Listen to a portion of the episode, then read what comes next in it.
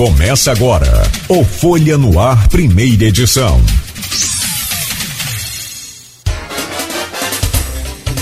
Sexta-feira, dia 4 de março de 2022.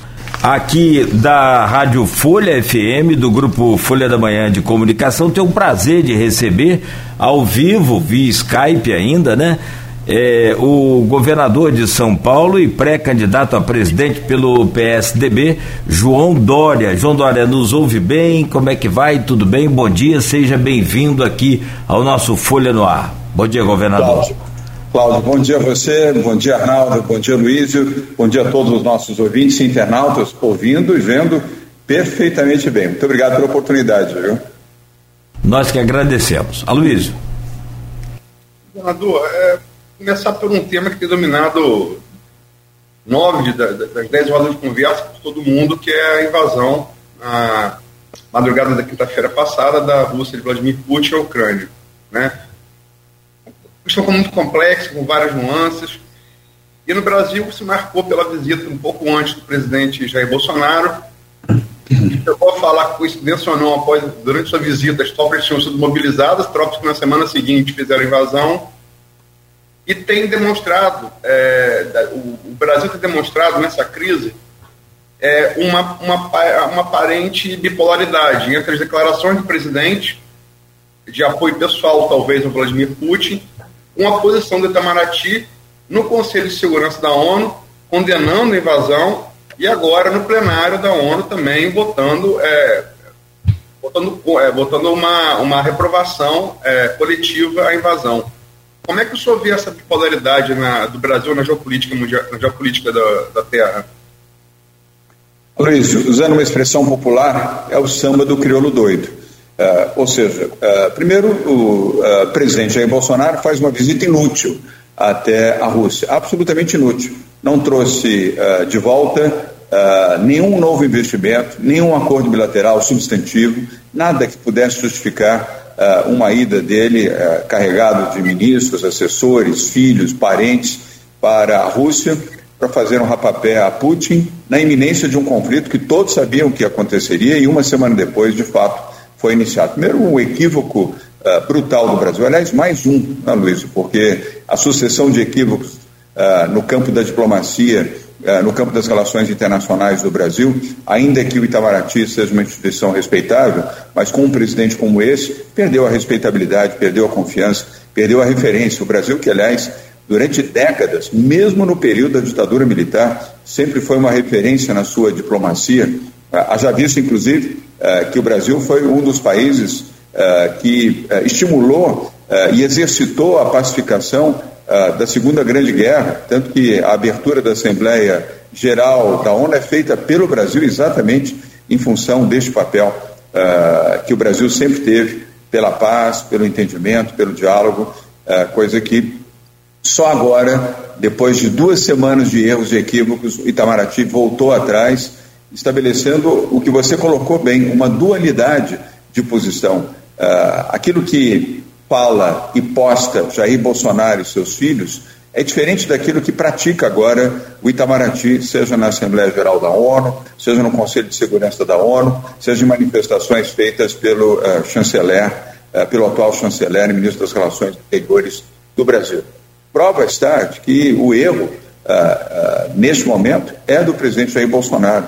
a neutralidade, a Luiz, anunciada recentemente, ah, numa circunstância como essa, depois modificada no voto uh, do Itamaraty e do embaixador do Brasil na ONU, mas originalmente a palavra uh, adotada pelo Itamaraty a pedido do presidente Bolsonaro é neutralidade.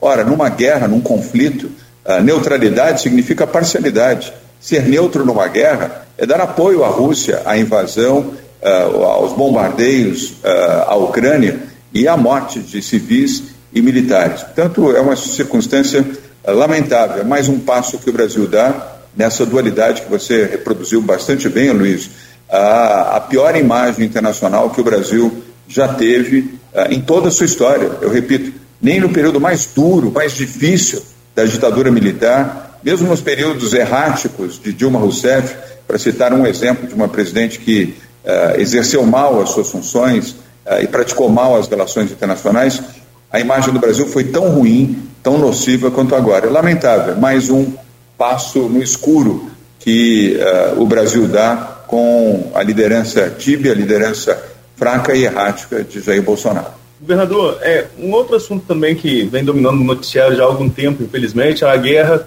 guerra de saúde pública, na verdade, né, que é essa guerra contra a Covid-19.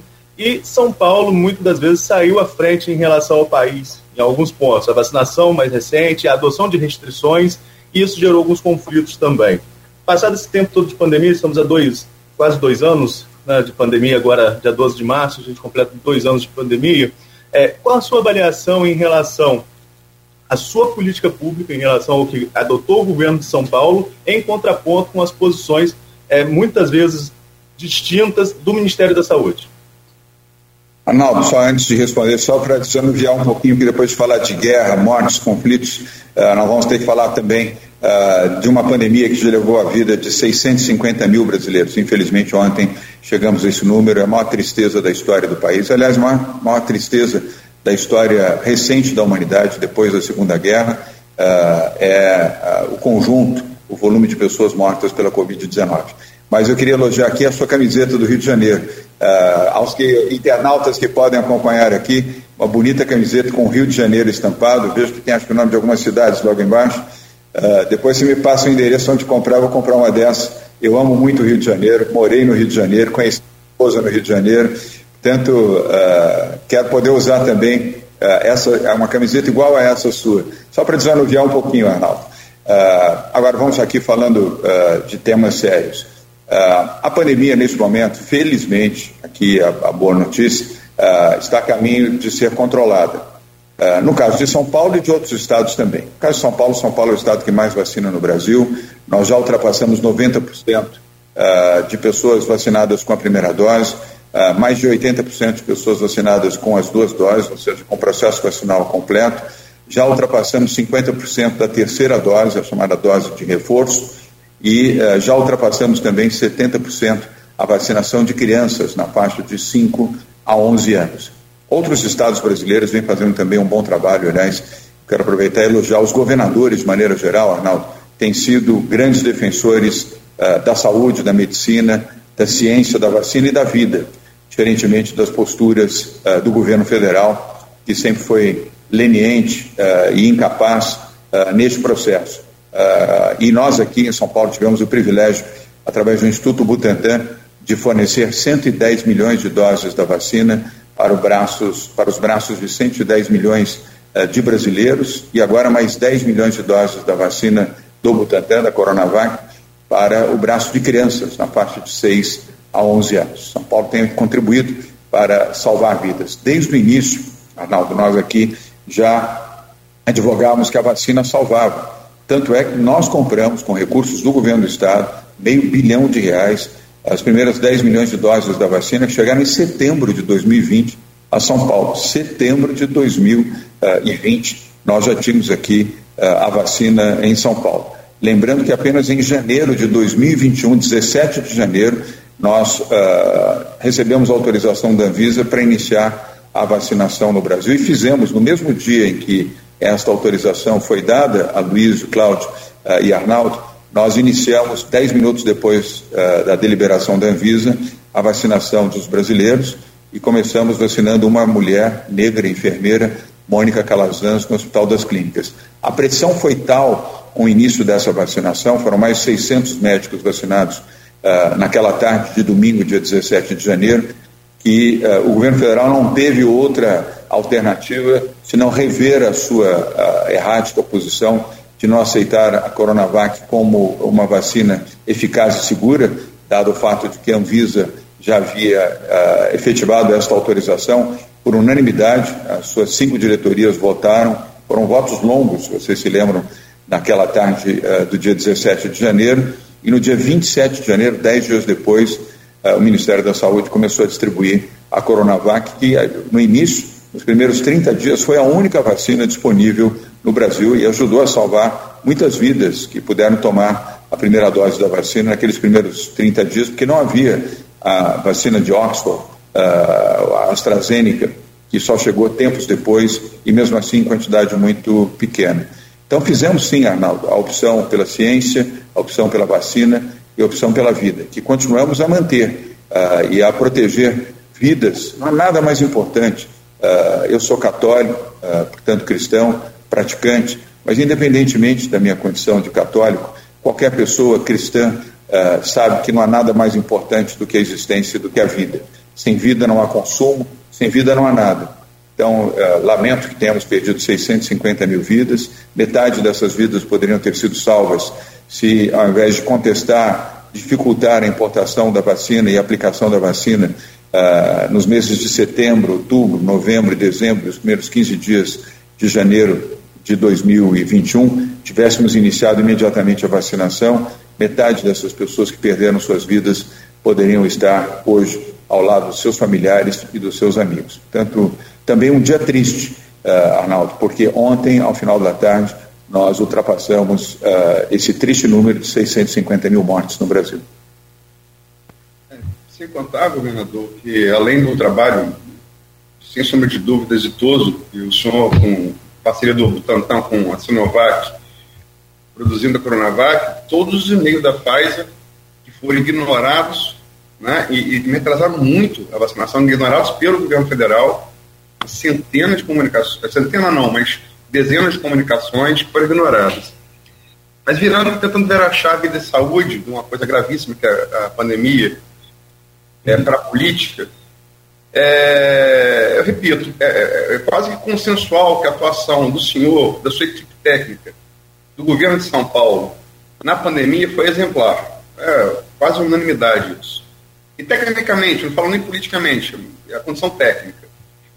E, no entanto, é, esse trabalho muito elogiado, ele não, ele, pelo menos nas primeiras pesquisas, né, que, a, o senhor como, como pré-candidato a presidente, elas não se refletem nas pesquisas. Ao que o senhor acredita isso? Luiz, primeiro tenho que agradecer você pelas considerações uh, feitas uh, no enunciado da sua pergunta. Uh, obrigado pela, pela sua avaliação. E eu tenho recebido muitas mensagens, aliás, nos últimos três meses em especial, de pessoas de todo o Brasil com considerações semelhantes a essas que você acaba de fazer, também com dúvidas em relação às pesquisas. quero registrar que eu não, eu não duvido das pesquisas, eu acredito em pesquisa. eu fui eleito prefeito da cidade de São Paulo, depois eleito governador de São Paulo, e sempre respeitei pesquisas, mas nunca pautei a minha vida política pelas pesquisas. Vou dar um exemplo para vocês. Uh, em 2016, disputei as prévias do PSDB e tive o privilégio de vencê-las e depois disputar as eleições para a Prefeitura de São Paulo. Exatamente oito meses antes, Luiz, exatamente como nós estamos agora, oito meses antes uh, das eleições presidenciais deste ano. Eu tinha 1% apenas uh, na intenção de voto nas pesquisas do IBOP e do Datafolha, duas instituições respeitáveis de pesquisa. O Ibope, infelizmente, hoje não existe mais, o Datafolha continua. O líder tinha 38%, o segundo tinha 24%, o terceiro tinha 17%, o quarto tinha 12%, o quinto tinha 6%. Eu era lá na rabeira, eram 13 candidatos, eu era o décimo primeiro com 1% de intenção de voto, oito meses antes da eleição. Ninguém acreditava, exceto alguns poucos amigos e meus familiares, que eu pudesse uh, sequer uh, chegar entre os três primeiros uh, nesta eleição para a Prefeitura de São Paulo. Lembrando, eu disputei contra Lula e Fernando Haddad. Fernando Haddad era prefeito da cidade de São Paulo. Lula não estava preso, estava solto, fazendo campanha para Fernando Haddad todos os dias aqui na capital de São Paulo. E Dilma Rousseff, do PT, era presidente da República, operando, destinando vultosas somas de recursos para a Prefeitura de São Paulo, que eu não critico, porque uh, mais recursos para obras públicas são importantes. Mas, enfim, era uma operação avassaladora para que Fernando Haddad fosse reeleito prefeito de São Paulo. E ainda tínhamos outros concorrentes, Marta Suplicy, Luiz Erundino, o falecido Major Olímpio, Celso Russomano, eram candidatos uh, robustos na época e com um percentual muito mais elevado do que eu tinha nos meus modestos 1%. O resultado final da eleição, creio que vocês se lembram, eu venci no primeiro turno com 53% dos votos válidos uh, em São Paulo pela primeira vez na história. Uh, uma eleição foi decidida no primeiro turno. 2018 também, eu renunciei à Prefeitura de São Paulo para disputar o governo para evitar que uh, um socialista uh, esquerdista pudesse assumir aqui o governo uh, de São Paulo. essa é uma das minhas motivações. eu não sou direitista nem sou esquerdista, eu sou do centro democrático liberal. Tomei uma atitude corajosa de renunciar à prefeitura de São Paulo. E a Luiz, comecei a campanha em terceiro lugar. Não era o último, mas não era o favorito e nem sequer tinha perspectiva de vencer a eleição para o governo do Estado de São Paulo, exatamente porque renunciei ao mandato da Prefeitura de São Paulo e muitos, evidentemente, ficaram incomodados, aborrecidos com isso, e eu compreendo as razões desse aborrecimento. E, mais uma vez, vencemos as eleições e me tornei governador de São Paulo. Tanto são duas experiências que eu mesmo vivenciei, onde pesquisas indicavam que eu não seria eleito. Uh, no 2016 eu não teria nem chance sequer de chegar entre uh, os cinco primeiros e me tornei prefeito de São Paulo, uh, eleito no primeiro turno. E em 2018, aliás, vou acrescentar essa informação para você, para o Cláudio, e também para você, Arnaldo. Na sexta-feira, lembrando que a eleição foi num domingo, na sexta-feira o Datafolha publica a pesquisa com chamada de capa da Folha de São Paulo, uh, indicando que o vencedor seria o outro candidato e não eu. Uh, há 48 horas da eleição, uh, eu estava derrotado como governador. E ao término da, opera, da apuração no domingo, eu era o governador eleito do Estado de São Paulo. Portanto, reconheço o valor e a importância da pesquisa, mas temos um, uma longa trajetória ainda, Luísio, pela frente. E as pessoas, aí tem uma outra razão importante para que você tenha a resposta à sua pergunta. Neste momento, a população brasileira, exceto nós, jornalistas, políticos, uh, alguns formadores de opinião na área empresarial, temos preocupação eleitoral. A grande população brasileira, neste momento, não tem essa preocupação. Ela está preocupada, sim, com seu emprego, com a fome, uh, com a sua condição de vida e até com a sua proteção de saúde, com a vacinação dos seus filhos ou com as suas doses de reforço. Uh, certamente, Aloysio, a partir de julho deste ano, aí sim, um mês antes do início uh, do horário eleitoral, que começa no dia 1 de agosto, aí sim eu acredito que a população estará sintonizada e as intenções de voto aí começarão a se materializar, uh, diria, com um grau de verdade, embora não definitiva, porque a verdade definitiva é o voto digitado na urna eletrônica no dia 2 de outubro. Mas aí sim as pessoas começarão a pensar, a raciocinar e uh, a fazerem as suas opções. E eu tenho certeza, Luiz, como você teve a generosidade de colocar, elas lembrarão que uh, ah, 110 milhões de brasileiros tomaram a vacina no braço, salvaram suas vidas, muito pelo nosso empenho, pela nossa dedicação em termos da vacina Coronavac aqui no Brasil. Governador, é, apesar desse cenário ainda, como você mesmo colocou, há oito meses das urnas, é, o PSDB fez um processo de prévias agora no final de, de 2021, já preparando a, a sua pré-candidatura, mas existe resistência, pelo menos pelo que a gente acompanha, né, alguns nomes como Aécio Neves, Tasso Gereissati, Pimenta de Veiga, José Aníbal, apresentariam alguma resistência interna tucana ao seu nome, buscando ainda aí uma uh, possível desistência, talvez uma nova candidatura a governador de São Paulo, uma possível reeleição. Como superar esse, esse conflito interno, para, sobretudo para que isso também não interfira junto ao eleitorado? Ah, não, é, esse é o PSDB. É, sou filiado ao PSDB há 22 anos. É, guardo do PSDB é, com seus acertos e com seus equívocos. É um partido sem dono. E um partido sem dono você tem circunstâncias de pessoas qualificadas que têm opiniões diferentes, embora frequentem o mesmo partido. É a democracia do PSDB. Eu vivi isso em 2016 aqui como candidato a prefeito de São Paulo. Eu não tinha apoio de nenhum deputado federal, nenhum deputado federal, Arnaldo. Uh, tinha dos deputados estaduais, uma bancada de 22 deputados estaduais, eu tinha um apoiador. Uh, não tinha nenhum vereador, nenhum, nenhum. Uh, acho que tínhamos 15 vereadores na Câmara Municipal de São Paulo, eu não tinha nenhum vereador. Tanto de todas as bancadas federal, aliás, Senado, bancada federal, bancada estadual e bancada municipal de vereadores, eu tinha um apoiador apenas. Uh, e isso é, é, o PSDB, portanto, circunstâncias como essa eu compreendo. Eu não fico aborrecido, nem, eh, nem me torno antagonista do senador Tasso de Oreissati, uh, ou do Zé Aníbal, ou de outros nomes do PSDB, por terem opiniões uh, distintas daqueles 44 mil PSDBistas que foram às urnas nas prévias do PSDB. Esse é o voto que importa. Esse é o voto daqueles que, como povo, como a população, Arnaldo, foram lá uh, e digitaram uh, o seu voto, nosso nome, juntamente com outros dois candidatos, dois bons candidatos que disputaram comigo as prévias do PSDB.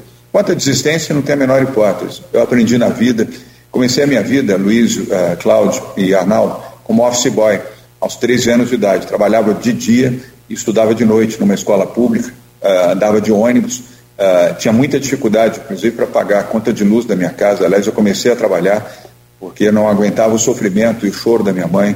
Uh, nos longos períodos em que ficávamos sem luz em casa, era luz de velas uh, e tínhamos dificuldade até para comprar botijão de gás para fazer a nossa comida. Então, eu fui trabalhar para ajudar minha mãe. Então, a vida me ensinou a ser determinado, a ser resiliente, a ser um lutador. Aliás, a dificuldade traz esse ensinamento para todos que, circunstancialmente, viveram dificuldades e limitações nas suas vidas. Então, eu não desisto de absolutamente nada.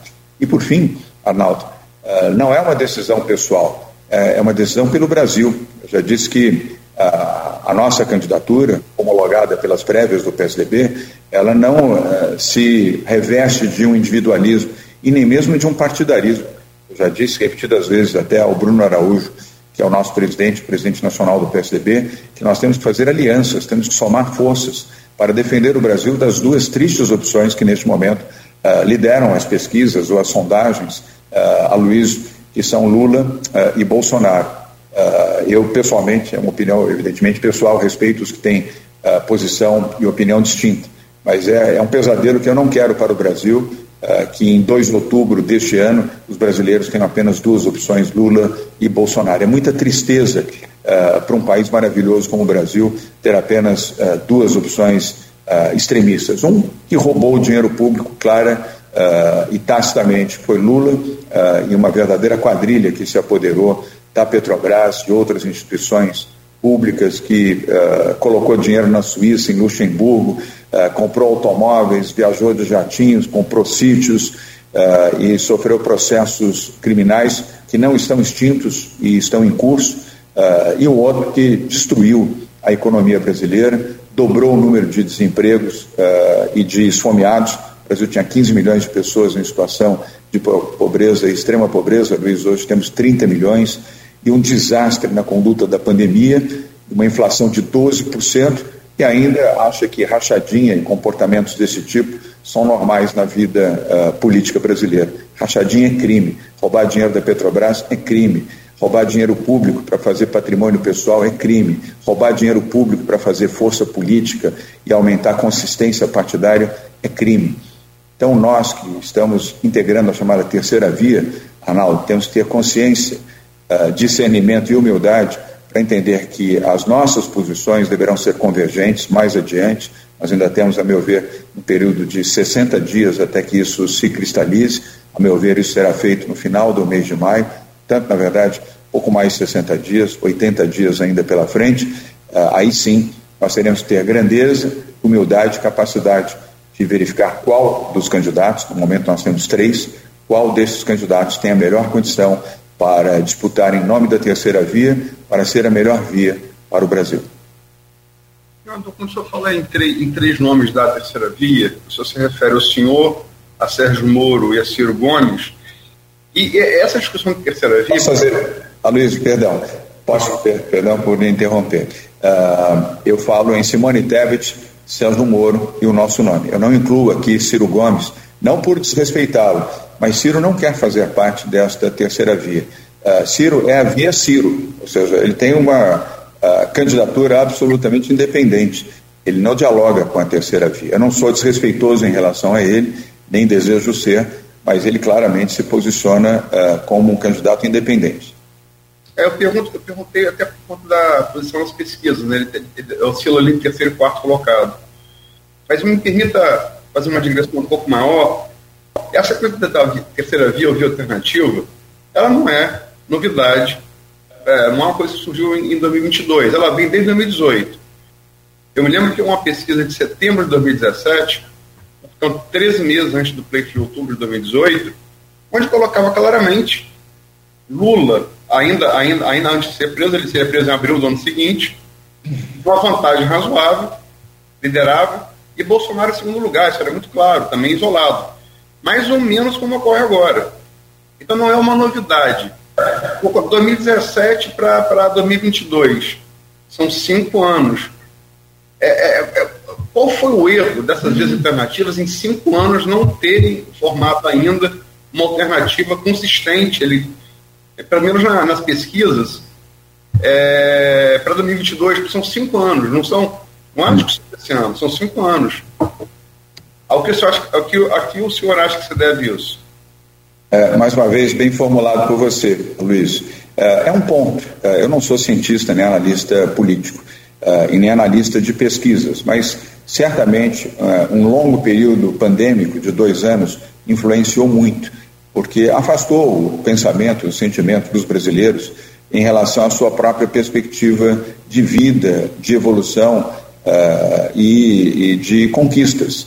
Uh, durante dois anos, os brasileiros, e continuamos, aliás, nós não saímos ainda da pandemia, uh, foi um longo período, está sendo um longo período de sobrevivência de todos nós. Dos que têm emprego, ainda têm, dos que ainda têm oportunidade de ter um empregador ou terem a sua atividade empreendedora sobrevivente, se preocuparam com isso, em não perder os seus empregos, em manter minimamente os seus negócios, ainda que com queda de faturamento, de resultados de mercado, e a tristeza de ver o número de brasileiros desempregados dobrar de 15 para 30 milhões de brasileiros, dos quais eh, mais de 15 milhões em situação de extrema pobreza e outros 15 milhões em situação de pobreza. Ou seja, o sentimento das pessoas passou a ser o sentimento da tristeza, sem contar perda. Imagine, eu espero que vocês não tenham perdido familiares para a Covid-19.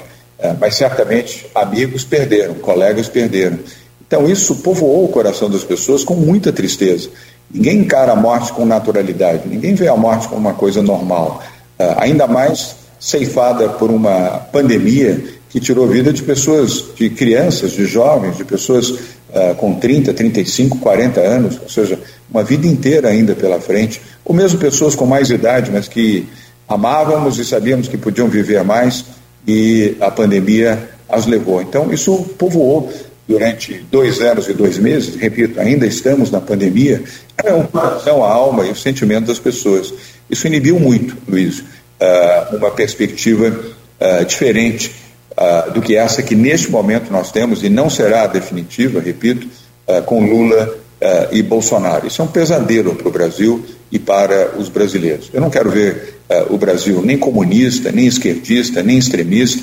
Não quero ver o meu país uh, batendo palmas para Nicarágua, para Cuba, para Venezuela, para a Rússia, uh, para Belarus, ou seja, para comunistas, extremistas e ditadores da extrema esquerda. Mas também não quero ver o Brasil aplaudindo ditadores da extrema direita, loucuras e psicopatias que Jair Bolsonaro exerce quase que diariamente no seu extremismo ou ouvir de um presidente da República que uma pandemia que levou a vida de 650 mil brasileiros era uma simples gripezinha, um resfriadozinho, como ele uh, inúmeras vezes declarou, ou até um ministro do seu governo falou: não, serão 4 mil mortes no máximo, como se 4 mil pessoas não fosse um número considerável de vidas perdidas. Foram 650 mil mortes. E a pior situação econômica do país nos últimos 30 anos, inflação de 12%. Vocês que fazem supermercado, ou as suas esposas uh, que vão ao supermercado, sabem disso. Vocês já não compram mais, uh, nem de longe, o que dois anos atrás vocês conseguiam consumir no supermercado para garantir a segurança alimentar ou o conforto mínimo uh, na alimentação de vocês e dos seus filhos. E milhões de brasileiros não conseguem mais, milhões, não conseguem mais ter segurança alimentar, não é nem pela carne, porque o brasileiro não come carne há dois anos mas tem dificuldade para comprar o feijão, tem dificuldade para comprar o açúcar, a farinha, o arroz. Ou seja, uma situação uh, triste, de profunda tristeza que vive o país neste momento e ao longo desses dois anos e dois meses de pandemia se agravou. Isso afastou os brasileiros do sentimento de poderem ter uh, melhor visão e focarem um pouco na perspectiva de um país melhor. Mas nada como a democracia, Luiz. E aí eu concluo com a retomada do processo eleitoral, com o horário eleitoral, com os debates que serão transmitidos pelo rádio, pela televisão, pela internet, as pessoas vão estar atentas sim, mas só a partir do próximo mês de julho. Governador, não sei se a gente ainda pode encaixar mais uma pergunta ainda, não sei como está aí a agenda, mas se ainda puder, falando um pouco sobre essa questão da terceira via, é, o senhor contou três nomes, né? O senhor Moro e a Simone Tebet. Hoje, qual é o diálogo em relação a esses três nomes? A sua, sua pré-candidatura hoje é a presidente da República. É, você comporia como vice de um desses? Há alguma conversa nesse sentido? Ah, não, as nossas relações uh, seguem sendo uh, bastante próximos. Eu dialogo bem com a senadora Simone Tebet e com uh, o ex-juiz e ex-ministro Sérgio Moro. Temos boas relações, são relações cordiais, respeitosas e evolutivas. Nós três já nos falamos inúmeras vezes de que mais adiante, sim, uh, precisaremos ter discernimento, humildade, capacidade, junto com os líderes dos nossos partidos, uh, do PSDB, do MDB, do, do Podemos, no caso uh, de Sérgio Moro, e eu incluo também aqui a União Brasil, que não tem aqui uma candidatura formalizada e apresentada, mas é um partido importantíssimo dentro desse contexto de diálogo, portanto são quatro partidos que estarão acelerando e aprofundando esse debate nos próximos três meses. Eu tenho certeza absoluta, Arnaldo, que nós seremos capazes de compreender que um de nós terá essa possibilidade de disputar em condições de vencer as eleições de 2 de outubro, vencendo principalmente Jair Bolsonaro, que eu acredito que tenha mais fragilidades do que Lula uh, ao longo dos próximos meses, e disputar com Lula o segundo turno uh, das eleições.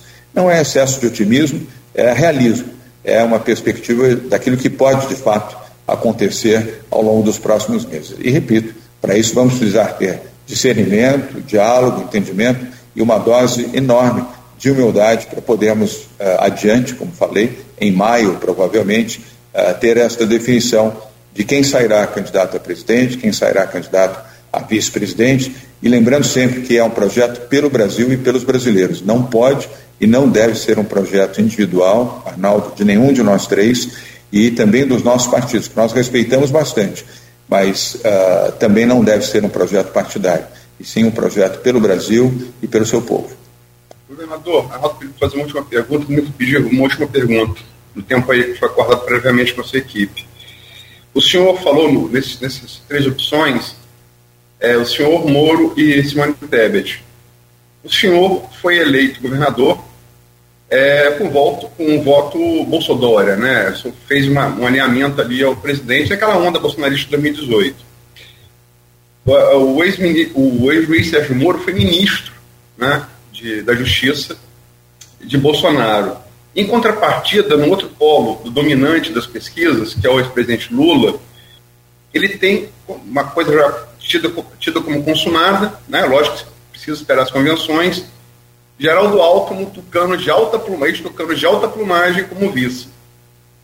Quer dizer, é, é, como é que fica essa posição do senhor e do, e do Sérgio Moro na ligação com o Bolsonaro e, ao mesmo tempo, esse tucano de alta, ex-tucano de alta plumagem compondo a chapa do ex-presidente Lula? Luiz, você fez uh, duas perguntas em uma. Uh, em relação ao ex-governador Geraldo Alckmin, que já ocupou a posição que hoje ocupa aqui como governador de São Paulo, tenho respeito por ele. Só lamento a opção que fez uh, para se tornar, provavelmente, isso não foi homologado ainda, vice de Lula. Eu respeito Geraldo Alckmin e a sua trajetória, mas eu, pessoalmente, jamais seria vice de um ladrão a minha consciência, diminuiu o ar-condicionado aqui, que está levando a minha voz embora aqui, pronto. Eu uh, jamais admitiria uh, politicamente uh, ser vice de um ladrão, de um notório ladrão. Portanto, embora eu respeite a trajetória e a biografia de Geraldo Alckmin, lamento muito a decisão que teve, primeiro de sair do PSDB, depois de admitir ser vice de um ladrão como Lula.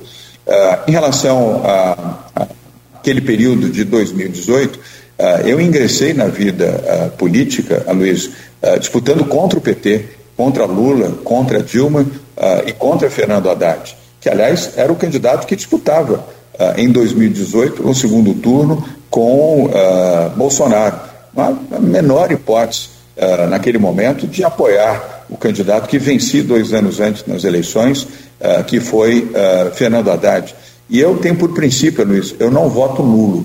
uh, e não anulo meu voto. Isso é um princípio, consciência pessoal. Uh, eu gosto sempre de ter a opção, ainda que possa errar, como errei. Aliás, eu e milhões de brasileiros erramos ao fazer o nosso voto em Bolsonaro contra Lula, contra o PT e contra Fernando Haddad. Aliás, esse arrependimento veio rapidamente, não veio só uh, com a pandemia.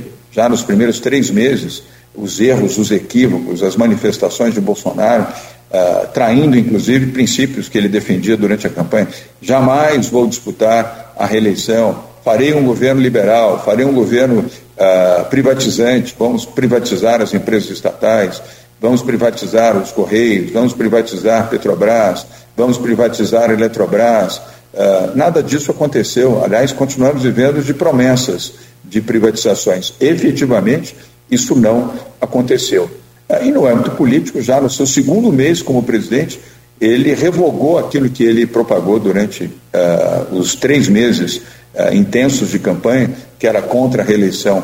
E, para piorar, mostrou práticas nocivas de princípios de moralidade ao uh, instrumentalizar a Polícia Federal e desejar fazer o mesmo com a Procuradoria-Geral da República para proteger uh, seus filhos das investigações que se iniciaram ainda na campanha e se intensificaram logo após a sua eleição para proteger uh, o ato corrupto que ele ensinou aos seus filhos a roubar através da rachadinha. Ali, a minha decepção foi plena e eu manifestei claramente já no terceiro mês a minha oposição a Jair Bolsonaro. Eu não tenho compromisso com o erro, Luiz. Uh, eu tenho compromisso com a verdade uh, e com a assertividade. E por isso uh, me coloquei, me coloco até hoje, entre os arrependidos que votaram em Jair Bolsonaro. Não fui o único, mas coloco e declaro claramente o equívoco que cometi. Não vou cometer esse erro outra vez. Governador, se deixar, a gente fica aqui até meio-dia com o senhor. Mas aí. Podemos fazer uma outra entrevista. Né? Sem problema, viu, Cláudio? Ó. Aliás, com bons entrevistadores, a entrevista fica melhor. Fica melhor. E o tempo passa mais rápido também. Boa qualidade nas perguntas, por bons entrevistadores fortalece o interesse da audiência. É igual o jogo do jornalista também. É, é, igual o jogo do Fluminense, sempre bom de assistir. É... Aqui. no Rio, ah, é o... time no Rio é o tricolor. Aí, tá vendo? Bom, então estamos juntos nessa. Ficamos aqui nos 2 a 2 ó. Tá Boa essa, hein? Aloysio e Arnaldo são flamenguistas. E nós dois, então, tricolores. Empatou o jogo. Empatamos, empatamos. Agora, só para fechar, governador, eu, eu gostaria de entender até que ponto o senhor vai levar o seu nome nesse contexto que o senhor apresentou, que não é uma candidatura é, para questão pessoal, partidária, e sim para uma solução do país. Até que ponto o senhor consegue levar essa candidatura e no momento em que chegar numa de, da, naquele afunilamento ali que o senhor tiver decidir, vai queimar o nome ou volta a ser um candidato ou pré-candidato a governador à reeleição em São, em São Paulo? Uh, Cláudio, uh, primeiro, eu sou contra a reeleição. Uh, tenho manifestado isso desde 2016, quando me candidatei a prefeito de São Paulo. Antes mesmo de me eleger, eu disse que era contra a reeleição, manifestei como prefeito essa contrariedade, depois na eleição para o governo, depois como governador, e reafirmo agora, eu sou contra a reeleição. Eu admito que é, é um preceito constitucional, ainda existe. Uh, eu espero que no futuro, e eu espero contribuir para isso, se eleito presidente da República, para que tenhamos uma reforma política e o fim da reeleição. A reeleição é um dano, não é boa para o Brasil. Respeito repito, os que disputam, ou os que já estão uh, reeleitos neste momento, mas sou totalmente contra. E qual a principal razão, a Cláudia, Luísio e Arnaldo? Uh, um candidato que é eleito, ele começa a governar já pensando na sua reeleição e não na gestão. Eu entendo que candidatos uh, e aqueles que se elegem, prefeitos, governadores e presidente da República, devem se concentrar na gestão, na administração e não pensar, elaborar e planificar a sua reeleição. Ele desvia a, a sua atenção do foco primordial, que é para aquilo que ele foi eleito, governar, governar bem, com honestidade, com decência uh, e com transformação na vida das pessoas, na educação, na saúde, na geração de emprego, uh, no desenvolvimento econômico, e fica pensando o tempo inteiro na sua própria reeleição. Isso compromete o processo administrativo e compromete também o processo político. Portanto, sou uh, radicalmente contra e não vou disputar a reeleição aqui em São Paulo. Aqui o candidato uh, é o nosso vice-governador, Rodrigo Garcia, aliás, uma figura excepcional, jovem, competentíssimo, sério e honesto, uh, que eu espero que seja o meu sucessor eleito pelas urnas agora no próximo dia 2 de outubro. e, Cláudio, você falou do limite. O limite é o amor pelo Brasil. Eu amo muito meu país. Eu trabalho de graça como governador, creio que vocês saibam disso, mas aqui aos nossos internautas e nossos ouvintes, uh, eu sou obrigado a receber o salário, a Constituição exige que uh, eu receba o meu salário, no mesmo dia que recebo, eu dou integralmente meu salário para o Fundo Social de Solidariedade aqui de São Paulo e fazia o mesmo na Prefeitura da capital de São Paulo. Trabalho de graça, não vivo aqui no Palácio, estou falando agora com vocês do Palácio dos Bandeirantes, aqui ao lado de onde eu estou, tem uma residência de mais de 400 metros quadrados, bonita, arrumada, alinhada, uh, para uh, o governador viver. Os meus antecessores usaram, eu não usei. Eu tenho minha casa, eu conquistei isso uh, com suor e trabalho ao longo da minha vida. Há 15 anos moro no mesmo endereço e continuo vivendo lá. Não uso sequer automóvel público, uso o meu automóvel aqui para me deslocar para o palácio. Portanto, uh, eu não faço isso pela política, nem pela fama, e muito menos para roubar dinheiro público. Isso é um governo honesto, o governo de São Paulo. Nós temos aqui um orçamento de quase 300 bilhões de reais, são 287 bilhões de reais, e você não tem nenhuma investigação, uh, nenhuma denúncia de corrupção aqui no governo de São Paulo, como todo governo, tem que ser honesto, aliás, isso é uma obrigação. Uh, nós nem deveríamos sequer ter que dizer que somos honestos, isso é um princípio básico uh, de gestão pública, seja no município, no Estado ou no plano federal. Portanto, a minha paixão, meu amor pelo Brasil é mais importante. Portanto, eu irei até esse limite. E o limite é discernimento, humildade e trabalhar pelo Brasil, e não pela minha a posição ou a minha prioridade, ou mesmo a prioridade do meu partido. Respeito o PSDB, repito, sou filiado há 22 anos, respeito os demais partidos com os quais estamos dialogando, União Brasil, MDB, em especial, uh, e complementarmente também o Podemos, sem contar o Cidadania, que hoje já está federado com o PSDB, um grande partido de gente honesta, de gente competente na política brasileira, um partido menor, mas de muita dignidade mas uh, o limite é o amor pelo país e a proteção ao nosso povo, aos brasileiros uh, que vivem aqui e também os estrangeiros que fizeram a sua opção por estarem no Brasil. E concluo, Cláudia, Luiz e Arnaldo, uh, sem que vocês tenham tido a oportunidade de me perguntar, porque senão nós vamos até o meio-dia, como disse o Cláudio, que a nossa prioridade absoluta, se tivermos o privilégio de avançar, de disputar e de vencer as eleições, será educação, Cláudio educação. Nenhum país será uma verdadeira nação se não investir fortemente em educação, que é o que nós fazemos aqui em São Paulo com as escolas de tempo integral. Nós tínhamos aqui, uh, Cláudio, 364 escolas de tempo integral. Eu nunca critiquei os meus antecessores por isso. Foram 16 anos para fazer 364 escolas de tempo integral. Mas São Paulo tinha menos escolas de tempo integral do que o Ceará, do que Pernambuco, do que o Espírito Santo, e estado de Goiás. Uh, e eu disse ao nosso atual secretário, desde o início, aliás, secretário de Educação, Rosélio Soares, que foi ministro da Educação, bom ministro, aliás, no bom governo do presidente Temer, nos dois anos em que ele ocupou a presidência. Eu dizia a ele, já em janeiro de 2019, sério, nós temos que quintuplicar o número de escolas de tempo integral, porque isso muda a vida de um jovem. Escolas de tempo integral são oito horas de aula dia, três refeições por dia, aulas de inglês desde o primeiro ano, não é só nos dois últimos anos, para que os alunos, principalmente esses alunos de rede pública, são os mais vulneráveis, Cláudio, são os que vivem em comunidade, são os mais pobres, senão não, não estariam em escolas públicas, estariam em escolas privadas. Pois hoje nós temos 2.050 escolas de tempo integral, nós aumentamos seis vezes o número de escolas, diziam que era impossível, que jamais conseguiríamos fazer isso. Em três anos, saímos de 364 para 2.050. O governo de São Paulo levou 16 anos para fazer 364 escolas de tempo integral. Nós, em três anos, colocamos 2.050, fizemos 1.700 escolas de tempo integral e até o final deste ano, Cláudio, serão 3 mil escolas de tempo integral em São Paulo e mais de 1 milhão e 600 mil alunos. Hoje temos 1 milhão 122 mil alunos em escolas de tempo integral, eram 100 mil. Nós ampliamos o número de classes, ampliamos, reformamos as escolas e todas as escolas são digitais, Cláudio. Os alunos aqui, Luiz, aprendem com tablets. As escolas têm eh, internet rápida, têm Wi-Fi. Uh, reprogramamos os professores, ao invés de dispensar professores analógicos, transformamos professores analógicos em professores digitais. Aproveitamos o período da pandemia para fazer cursos online, estimulando professores da rede pública de ensino a se tornarem digitais, e deu certo. 98% deles se tornaram digitais e hoje ensinam também com computadores os seus alunos. E o nível de ensino, Arnaldo, na rede pública uh, de São Paulo, nas escolas estaduais, uh, essas que já são uh, escolas de tempo integral, é o mesmo das melhores escolas privadas aqui de São Paulo, a custo zero.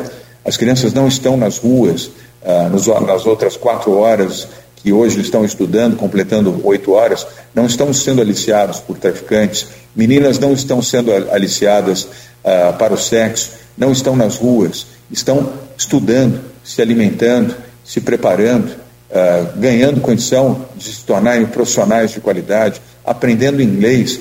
Aloysio, uh, eu sei o que inglês mudou a minha vida, e não foi na rede pública onde eu estudei, porque eu não aprendi inglês na rede pública. Eu tive que pagar no meu curso de inglês para poder aprender inglês e viabilizar, e paguei por uma viagem aos Estados Unidos, onde fui estudar numa universidade americana, me custou caro. Vivia mal, passava mal, mas estudava em universidade americana. Mas aqui, ah, crianças que, jovens, estão saindo agora do quarto ano, esse é o nosso quarto ano de governo, vão sair com o aprendizado do inglês. Crianças que, numa comunidade, vão voltar agora, em dezembro deste ano de 2022, para suas casas, em comunidades, em áreas pobres, em favelas, dizendo à sua mãe, ao seu pai: Pai, mãe, eu me formei na rede pública, estou formado e aprendi a falar inglês. Eu sei ler e sei falar inglês. Muda a vida dessa criança aumenta a sua autoestima, melhora a autoestima dos seus pais, é transformador, além da qualidade do ensino e da própria alimentação. Essas famílias vulneráveis, Luiz, levam às sextas-feiras, os seus filhos levam para essas famílias vulneráveis que são cadastradas o alimento para o final de semana, porque elas não têm o que comer. Então levam um alimento solidário para que o aluno e os seus pais tenham o que comer aos finais de semana. E o aluno possa voltar na segunda-feira na escola de tempo integral, onde ele tem três refeições com carne, com frango, com proteína animal, com vegetais, com ah, saladas, com sucos naturais, com frutas e com total segurança alimentar. Isso muda a vida de um Estado, muda a vida de uma nação. Portanto, eu deixo aqui essa mensagem final, Cláudio, ah, de alguém que, se tiver a oportunidade de contribuir e de uh, se tornar presidente da República, se Deus assim permitir, e o eleitorado também, educação será o projeto prioritário desde o primeiro dia de governo. A educação muda uma nação. Obrigado, pessoal. Obrigado pela oportunidade. Aloysio, Cláudio, Arnaldo. Arnaldo, depois manda pela, pelo zap o endereço onde eu posso comprar a camiseta do Rio de Janeiro, que eu gostei, tá? Manda aí, Arnaldo. Tá bom. Tá certo. Oh. A, Bruna, a Bruna já está pedindo aqui. Agradeço a Bruna também aí pela disponibilidade com a gente. A, a Bruna está aqui. Nogueira, tá Nogueira que conversou mais com todo mundo, né? Obrigado. A Bruna está aqui pertinho. Vocês fizeram a Bruna acordar cedo hoje. Milagre. Eu vi a Bruna aqui e falei: o que, que é isso? Eu estou vendo miragem ou é uma verdade? A Bruna está aqui cedinho. Olha o milagre que vocês proporcionaram. Tá certo. Dê um abraço aí na Bruna, no Paulo, do Simões, a turma toda aí. Muito obrigado, governador João Dória, pela entrevista. Agradeço o senhor, pré-candidato a presidente da República pelo PSDB. Muito obrigado. Peço ao Aloysio também para despedir do senhor. Aloysio. Agradecer ao governador pela, pela oportunidade de entrevistas. É, se possível, vamos certamente tentar fazer, fazer outras, assim como já fizemos com outros presidenciáveis aqui nesse programa. E eu acho que é um exercício muito salutar apresentar propostas. No caso do senhor, dizia faz uma opção aí para esse ano. Obrigado, governador. Obrigado, Luiz. Arnaldo, quer falar alguma coisa? Não, só reforçar também, agradecer a disponibilidade e deixar já aberto o convite para uma próxima oportunidade, assim que a gente conseguir lá, lá na frente. Obrigado, olha, obrigado a vocês, a Luiz, obrigado Arnaldo, obrigado Cláudio. Adorei a entrevista, uh, positiva, construtiva, uh, leve, mas ao mesmo tempo incisiva em todas as questões. Vocês deram aí um giro 360 graus, acho que os nossos ouvintes, nossos internautas uh, saem satisfeitos com essa entrevista. Obrigado pela oportunidade. Contem comigo mais adiante para uma nova entrevista. A democracia é isso, como colocou o Aloysio e o Cláudio também. Uh, é esse exercício da democracia uh, que é valorizado por uma campanha eleitoral. Nada melhor do que a democracia, nada melhor do que o respeito ao direito da liberdade de imprensa e a oportunidade uh, de ser entrevistado, principalmente com grandes entrevistadores. Gostei muito. um bom dia para vocês, bom final de semana também aos nossos internautas e os nossos ouvintes. Obrigado, pessoal. Fiquem bem, fiquem com Deus. Um abraço, obrigado. Com Deus também. Conversamos então com o governador de São Paulo e pré-candidato a presidente da República pelo PSDB, João Dória. Voltaremos com Folha no Ar na próxima segunda.